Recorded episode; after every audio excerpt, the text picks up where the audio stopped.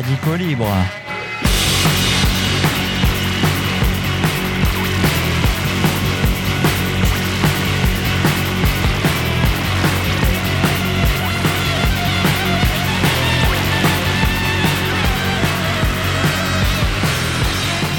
Bonjour à tous, vous êtes toujours sur le 107.3 de Radio Alpa pour une émission intitulée Radicaux Libre dont les derniers opus sont disponibles dans la page de l'émission Radicaux Libre sur le site radioalpa.com. On aurait pu vous parler de plein de trucs, par exemple dans la série On s'en fout, il y a des élections chez les républicains. On aurait pu vous parler également de la fin des restrictions sur l'utilisation des prélèvements de l'eau dans la Sarthe. On est quand même tout début décembre, et oui ça date du 29 novembre, c'est la fin des restrictions, on peut maintenant pomper dans la Sarthe, pomper dans le mer d'Euro, pomper dans l'Uine, pomper dans tout ce que l'on veut. Mais il reste euh, en France euh, quelques régions où eh bien, il y a toujours euh, des phénomènes de sécheresse. En plein mois de novembre, au début de décembre, au début de l'hiver, oui, c'est comme ça que ça va fonctionner maintenant. Et c'est pour ça que certains essayent de s'accaparer l'eau. On aurait pu vous parler également d'une guerre qui n'intéresse pas les médias du coin, en l'occurrence celle qui anime la Turquie, un des membres de l'OTAN, qui a été reçu cette semaine par, avec tous les autres membres de l'OTAN eh bien, qui anime la Turquie et ses alliés djihadistes dans le nord-est de la Syrie, dans une région qui s'appelle le Rojava.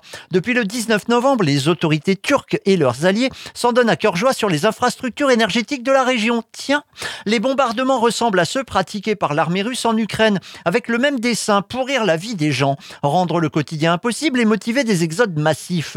Dans le cas de la Turquie, les autorités du Rojava indiquent que l'emploi d'armes chimiques est courant. Courant, oui carrément. Pour visibiliser cette guerre, pour intéresser à peu près ben, euh, ceux qui pourraient peut-être à un moment se dire tiens, ce serait bien de ne pas parler simplement de la Coupe du Monde de football. Eh bien, euh, une campagne internationale a eu lieu cette semaine jusqu'au 3 décembre. Une campagne qui a engendré par exemple une manifestation à Rennes le vendredi 2 décembre. Pour en savoir plus sur cette guerre qui n'intéresse personne, ne comptez pas sur les médias à genoux devant le capital, puisque, je le disais, la Coupe du Monde de balle au pied occupe le terrain pendant encore plusieurs jours. Vous pouvez par contre aller voir sur euh, serildan.org, ça s'écrit S-E-R-H-I-L-D-A-N.org, S-E-R-H-I ldan.org. On aurait pu vous parler de bassines également, puisque je vous rappelle que les 29 et 30 octobre dernier, des milliers de personnes sont allées dire tout le mal qu'elles pensaient de euh, l'accaparement de l'eau par quelques exploitants agricoles dans des réserves de plusieurs hectares. Cinq d'entre eux, cinq de ces milliers de personnes passaient en jugement cette semaine à Niort. Les juges ont appliqué à la lettre la circulaire dont nous parlions la dernière fois, afin de pourrir le plus possible la vie des accusés, dont aucun dont aucun n'est accusé d'une action en particulier. Non, non, à part la participation à une manifestation non autorisée et la participation à un groupement en vue de violence. Et oui, ça existe dans le droit français, ce qui permet de condamner à peu près n'importe quoi, euh, n'importe qui, pardon, à n'importe quoi. 5 sur des milliers, la justice pour l'exemple parfaite. Pour montrer ce qu'il en coûte de ne pas être d'accord avec l'agro-business et son monde. Les accusés écopent de plusieurs mois de prison et surtout d'interdiction de paraître dans les Deux-Sèvres pour trois ans.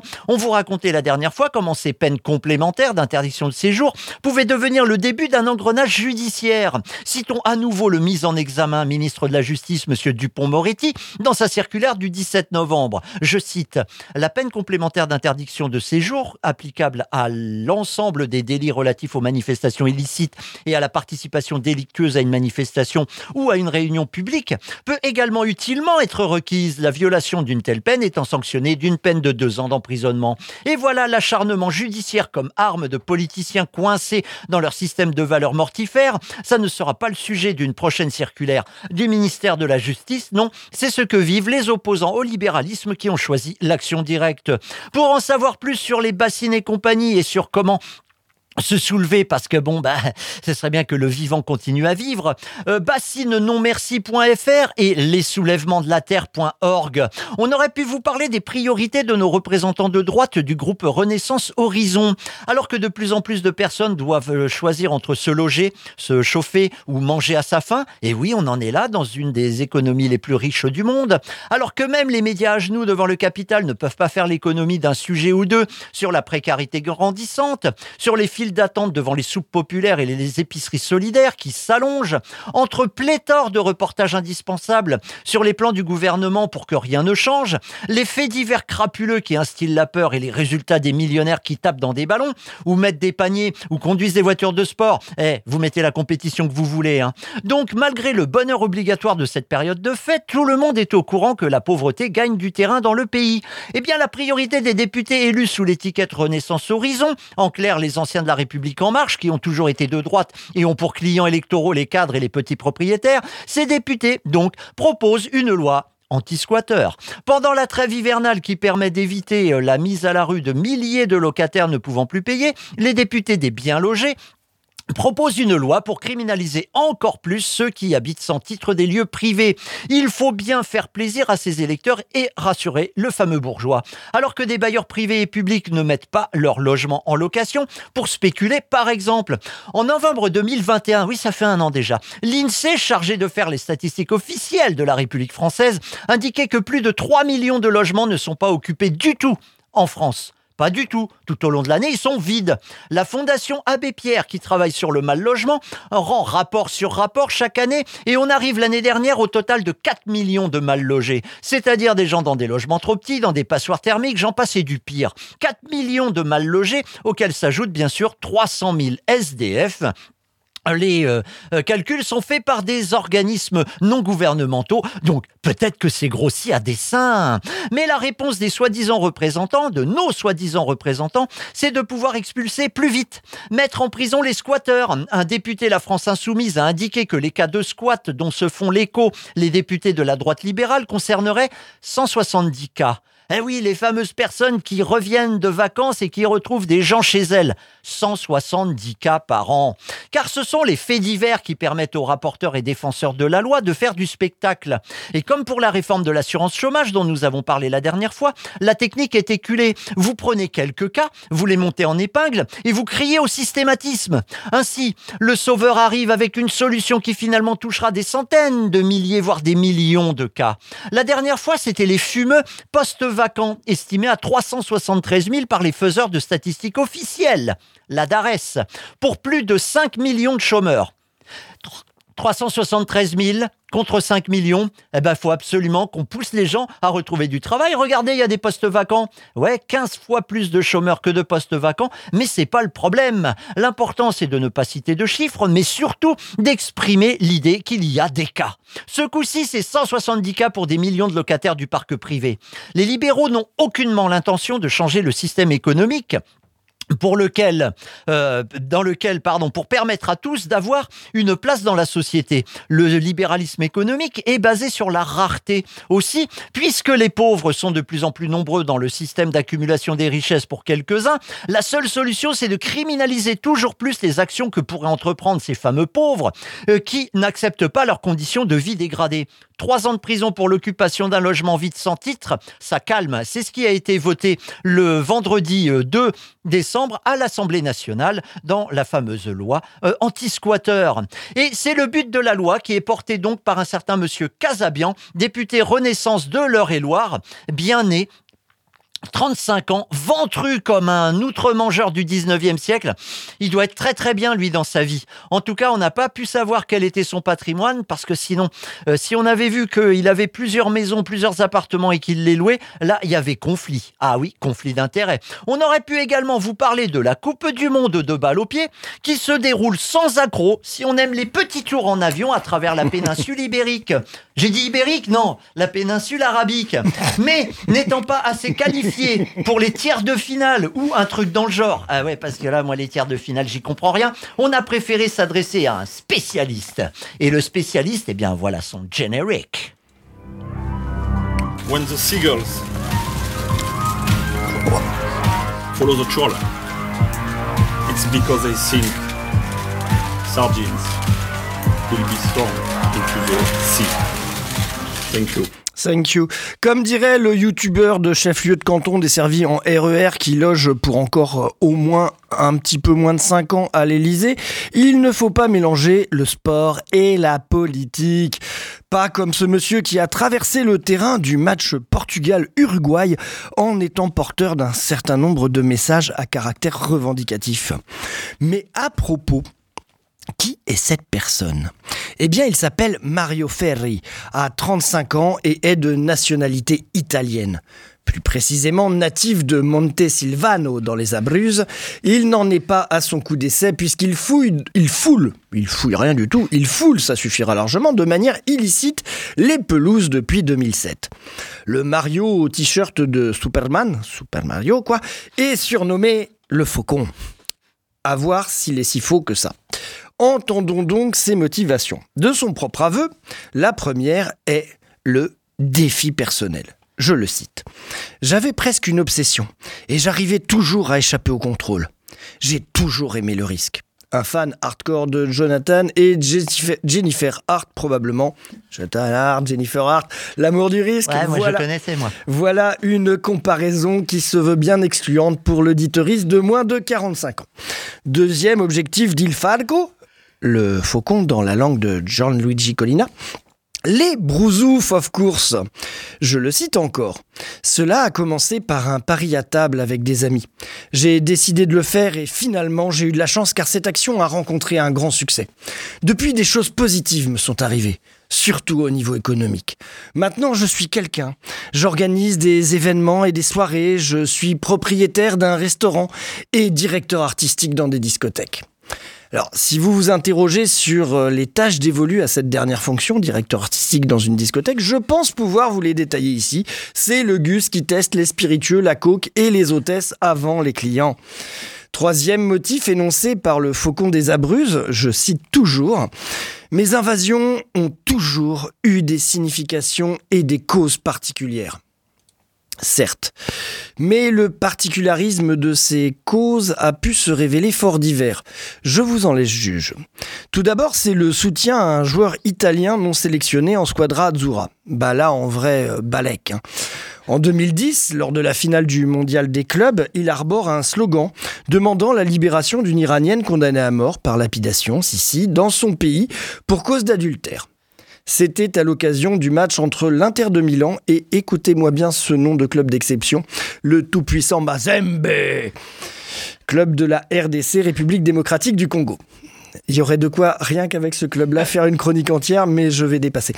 Au Brésil, en 2014, cette fois-ci, il prendra fait et cause pour les enfants des favelas. Ok, je vois à peu près le lien mais euh, rendra aussi hommage à un supporter décédé du Napoli, et là le rapport Spaghetti Panettone paraît plus obscur. Rebelote en 2017, là pour stipendier la soi-disant trahison d'un joueur passé de Naples à la Juve. Ouh, une cause que j'aurais du mal à qualifier d'humanitaire tellement ça m'en touche une sans remuer l'autre, comme disait un ancien président français qui faisait semblant de scander le nom des joueurs de l'équipe tricolore dans les tribunes du Stade de France en 1998 en 2022 au Qatar, il recolle à la géopolitique du moment en soutenant l'Ukraine tout en appelant au respect de la famille iranienne, tout en brandissant un drapeau arc-en-ciel. Extreme Crossover et trois combats pour le prix d'un. Voire peut-être un quatrième, puisque rappelons-le, notre Mario Ferri est italien et que le t-shirt couvert de revendications qu'il portait était aux couleurs de la sélection nationale de son pays, qui, au cas où ça vous aurait échappé, n'a pas réussi à se qualifier pour le grand Raoult Qatari. Faut-il y voir la vraie raison de son activisme? Je vous laisse juger, cher auditorice de Radio Alpa, un nom de média qui sonne franchement rital d'ailleurs. Donc, si on résume, les chevaux de bataille de notre héros autoproclamé sont dans l'ordre. Un narcissisme à base d'égo patate tellement démesuré qu'il ferait passer Zlatan Ibrahimovic et Kylian Mbappé pour des parangons d'humilité.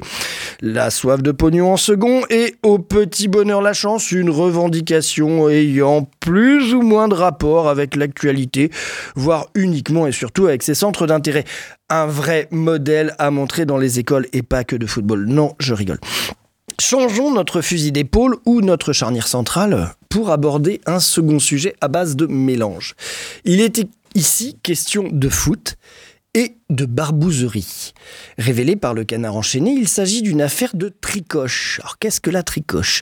Rien à voir avec un attelage de trois gorées, la tricoche consiste pour un ancien membre des forces de l'ordre à faire appel à ses ex-collègues et relations professionnelles pour obtenir des infos confidentielles détenues par les poulets ou les pandores sur tel ou tel citoyen, et ce, en échange d'un bon graissage de pâte en nature, en sein doux ou en liquide. Donc euh, je précise que c'est quand même interdit par la loi, un style légal, et puis qu'une enquête d'ailleurs est en cours à ce sujet. Voilà donc, voilà donc que la DGSI, la Direction Générale de la Sécurité Intérieure, découvre qu'un de ses anciens agents, un certain monsieur N, s'était spécialisé dans la collecte d'infos classées pour le bénéfice de son nouveau travail qui est, je vous le donne dans les pieds dans la surface de réparation, responsable de la sécurité des supporters du PSG.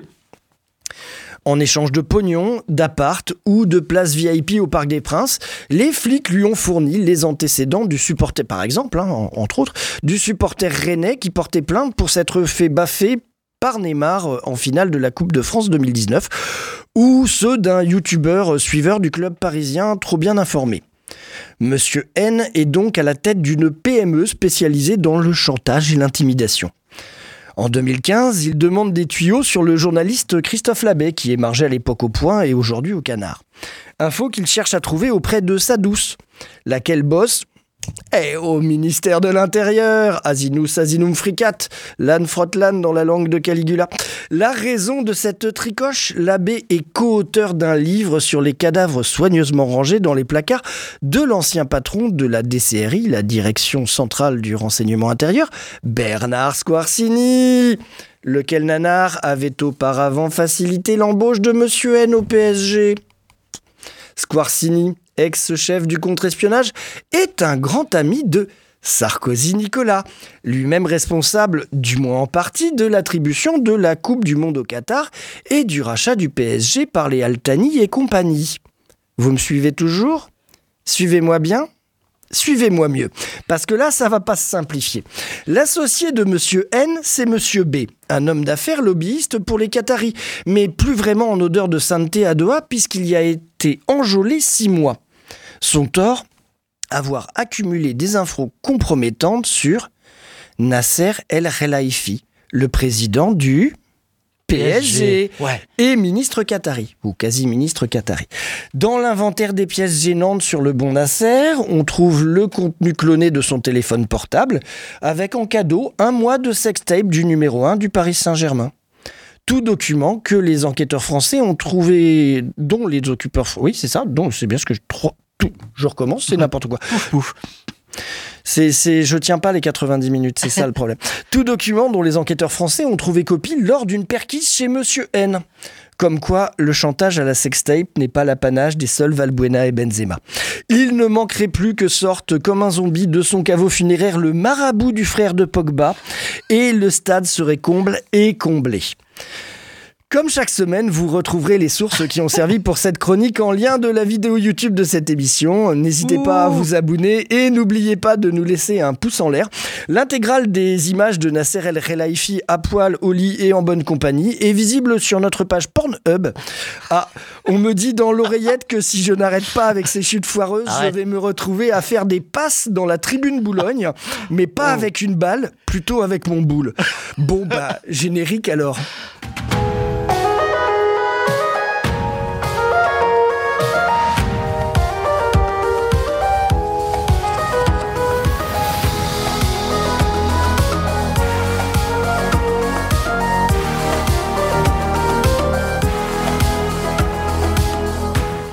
Je nie totalement les allégations du chroniqueur qui fait croire qu'on veut lui faire des trucs alors que non.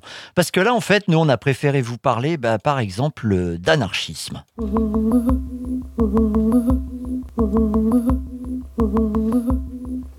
Depuis plusieurs semaines, nous avons vu que la définition d'anarchisme et d'anarchie sont souvent connotées négativement. L'anarchie, c'est le bazar, pour ne pas dire le bordel. Pourquoi? Parce qu'il n'y a pas de chef. Bah oui, c'est vrai, je suis bête. La propagande continue son petit bonhomme de chemin. Nous avons vu aussi que l'anarchisme, appelé aussi l'anarchie, est une doctrine qui refuse le pouvoir, donc la hiérarchie, et qui défend la liberté, l'égalité et la justice. Le concept, hein, pas euh, ce qui se passe actuellement. Même si ce n'est pas si facile, surtout devant la justice, l'institution dont les bons petits soldats appliquent les lois votées par nos soi-disant représentants.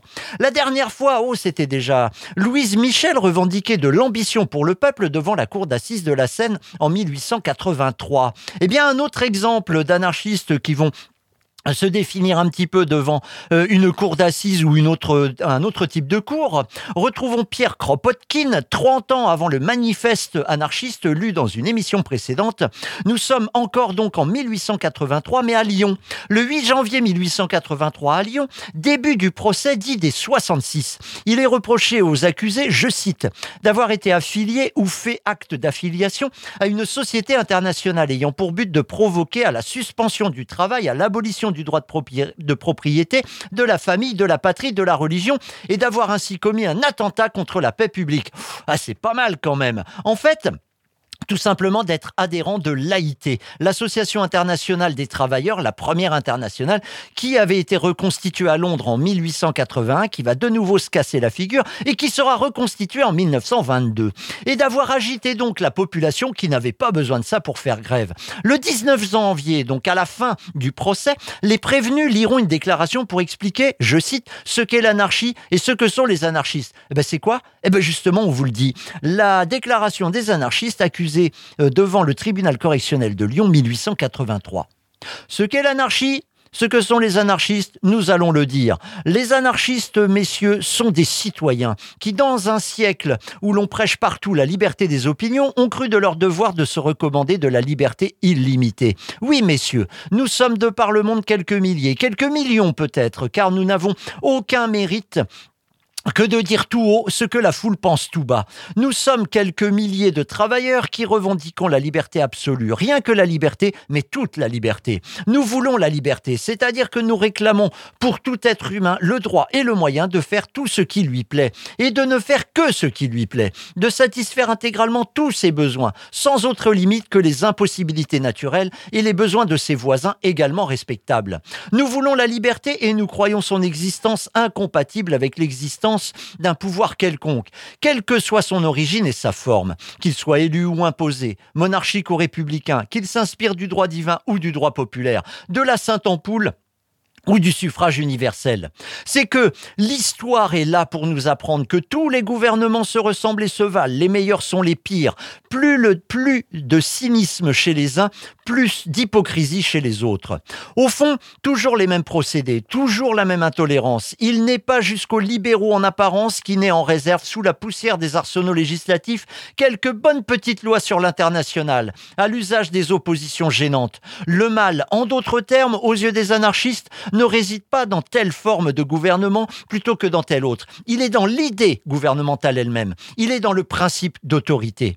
La substitution, en un mot, dans les rapports humains, du libre contrat perpétuellement révisable et résoluble à la tutelle administrative et légale, à la discipline imposée. Tel est notre idéal. Les anarchistes se proposent donc d'apprendre au peuple à se passer du gouvernement comme il commence à apprendre à se passer de Dieu.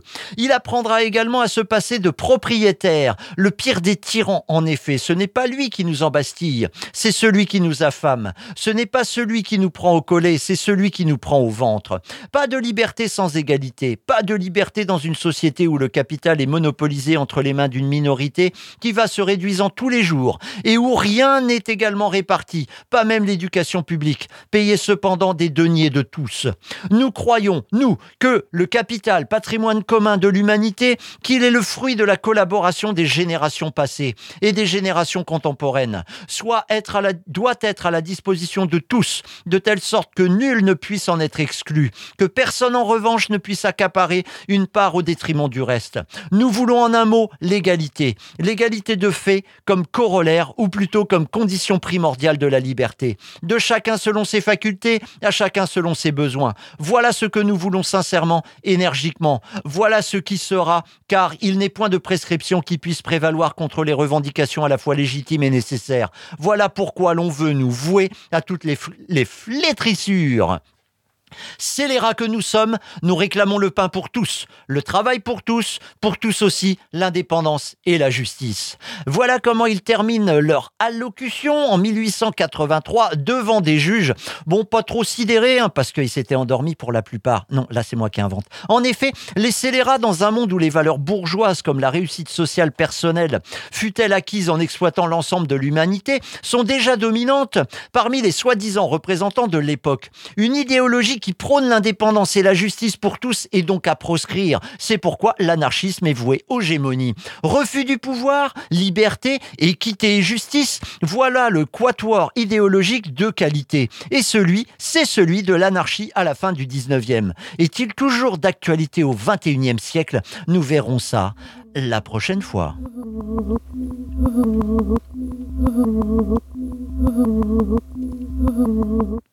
Il nous reste un tout petit peu de temps pour vous dire tout simplement que bah, il se passe des choses euh, sur notre bonne vieille terre. Donc, euh, bah, par exemple, il y a toujours des travaux au 7 rue de la Marne pour euh, le futur centre social autogéré intitulé L'Allumette. Et c'est dans le quartier de Pontlieu. Et là, ben, à la fin du mois de novembre, euh, il y a eu des histoires de parquet. Au mois de décembre, ça va continuer. Si vous voulez du renseignement, eh bien, l'allumette le feu libremail.net, l'allumette le feu libremail.net et le samedi au téléphone 07 57 18 96 07 57 18 96. On peut continuer à vous donner un petit peu d'informations. En l'occurrence, que se passe-t-il? Eh bien, le mercredi 7 décembre 2022 à 18h. Le collectif à l'abri qui continue à aider des gens qui se retrouvent à la rue. Euh, oui, parce que si on écoute les dirigeants de Tarmac qui s'occupent de l'hébergement d'urgence et du 115, tout va bien, mais en fait pas du tout. Si on écoute la mairie, ben il y a des choses qui ont été faites, mais en fait pas trop non plus. Donc si vous voulez vous euh, vous impliquer et puis en savoir un peu plus sur ce qui se passe près de chez vous, en l'occurrence des gens qui soi-disant vivent à la rue, comme s'il était possible de se sentir à l'abri alors qu'on est à la vue de tout le monde et donc pas à l'abri du tout, eh bien il y a un collectif qui s'appelle À l'abri et qui se rassemble le mercredi 7 décembre 2022 euh, à 18h à la Maison des citoyens citoyennes, place des Comptes du Maine. Mercredi 7 décembre 2022, Maison euh, des citoyens citoyennes, c'est derrière l'arrêt de tram qui est place des comptes du Maine, assemblée du collectif à l'abri. Et puis on voulait vous dire euh, autre chose, le 14 décembre 2019 vers 22h, une cinquantaine de militants fascistes armés ont attaqué le centre-ville du Mans en beuglant des trucs, en balançant euh, des... Euh, des, euh, des choses contre des vitrines, notamment contre le lézard et contre le barouf. Certains en ont été témoins. Eh bien, ces gens ont été pour certains condamnés, mais pour la plupart pas du tout. Et il existe par exemple localement un groupe de hooligans qui s'appelle les Vindunum Fans et qui euh, colle de temps en temps.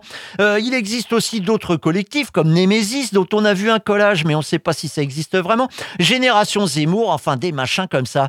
Eh ben, du coup, il y a une manifestation pour se souvenir de ça et se souvenir que la menace de l'extrême droite est toujours présente le 10 décembre 2022 à 17h, place des Jacobins au Mans pour une manifestation antifasciste euh, qu'il soit là ou non, que les autres soient là ou non, eh ben oui, se souvenir que la menace est toujours là, on en reparle la prochaine fois. Et en attendant, ben, qu'est-ce qu'on peut vous dire? On peut vous dire déjà, allez, au revoir.